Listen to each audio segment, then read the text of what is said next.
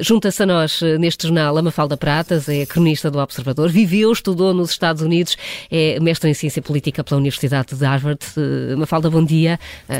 Este discurso foi Joe Biden a abrir caminho para uma recandidatura à Casa Branca, foi assim que o interpretaste? Sim, parece-me que sim. Um, apesar da sua idade já avançada, o que está a levantar bastantes dúvidas, não só entre os seus adversários, mas também entre os próprios democratas, porque se ele se recandidatar uh, e for eleito, portanto, só acabaria a presidência em, aos 86 anos, não é? O que é uma idade já bastante avançada, e há muita gente que questiona.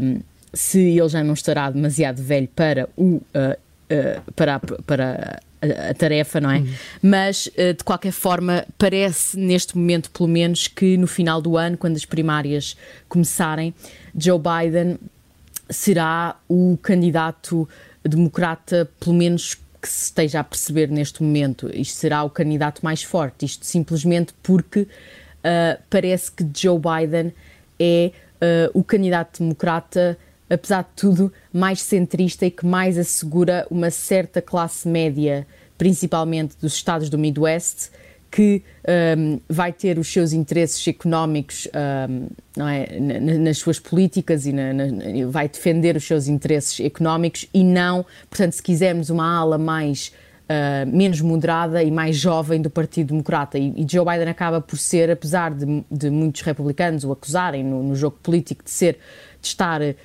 digamos, capturado pela ala extrema do Partido Democrata, a verdade, a verdade é que isso não é verdade, não é? E a verdade é que Joe Biden acaba por ser uma das figuras mais centristas do Partido hum. Democrata de momento. E isso acaba por ser um trunfo eleitoral. E foi, e foi para essa classe média que Joe Biden falou ontem, quando destacou a economia e o sucesso da economia norte-americana? Sem dúvida. A economia norte-americana está, portanto, a, a, ter um teve no, no, último mês, revelou dados que mostram ter um desempenho muito acima do esperado, até por economistas. No último mês uh, foram criados mais de 500 mil empregos. A inflação já está a reduzir, portanto, uma redução já mais acentuada que na União Europeia. E parece neste momento que os Estados Unidos vão evitar uma, uma, uma, uma recessão que haveria sido. Um, pronto, a certa altura temida. Uhum. Um, e uh, parece que os Estados Unidos acabaram, acabaram, por ser uma economia muito mais resiliente do que as economias europeias e, de certa forma, ele fala e joga isso, não é? Porque isso é um grande trunfo eleitoral e é um grande trunfo uh, para a classe média, como disse. Uh, apesar disso, ele tem índices de popularidade relativamente baixos, o que é bastante interessante, até do ponto de vista da ciência política, se quisermos, porque normalmente, se estes dados fundamentais do emprego.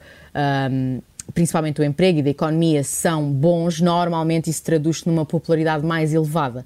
E, de facto, algum do medo que se tem de, no Partido Democrata em relação à, à recandidatura de Joe Biden prende-se com isso, é que ninguém percebe muito bem porque é que ele tem uma popularidade relativamente baixa, apesar de um desempenho económico e até um desempenho em termos de política externa que foram muito, muito se calhar, muito, muito acima dos esperados.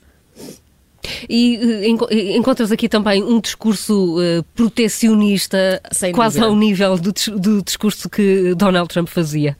Sem dúvida, isso é uma das grandes ironias, talvez, do, do destino ou do tempo, é que, na verdade, grande parte de, das políticas, digamos, um, externas e também da política externa económica, se quisermos, uh, da política do, do, do, do, comércio internacional que Joe Biden tem vindo uh, a desenvolver, está em toda a linha de continuidade com a política que Trump já desenvolveu desde 2016. Isto é, uh, é uma política mais protecionista, que trouxe e que está a tentar trazer, ele diz isso no, no, no, discurso da União ontem, nós queremos que as cadeias de valor, as supply chains, comecem nos Estados Unidos e, portanto, não queremos que, que, que importar tudo de outros países, digamos assim, e queremos com isso uh, trazer de volta empregos para os Estados Unidos. E a verdade é que na, nos últimos anos, e incluindo nos anos da sua presidência, voltaram bastantes cadeias de valor para os Estados Unidos, bastantes empregos industriais.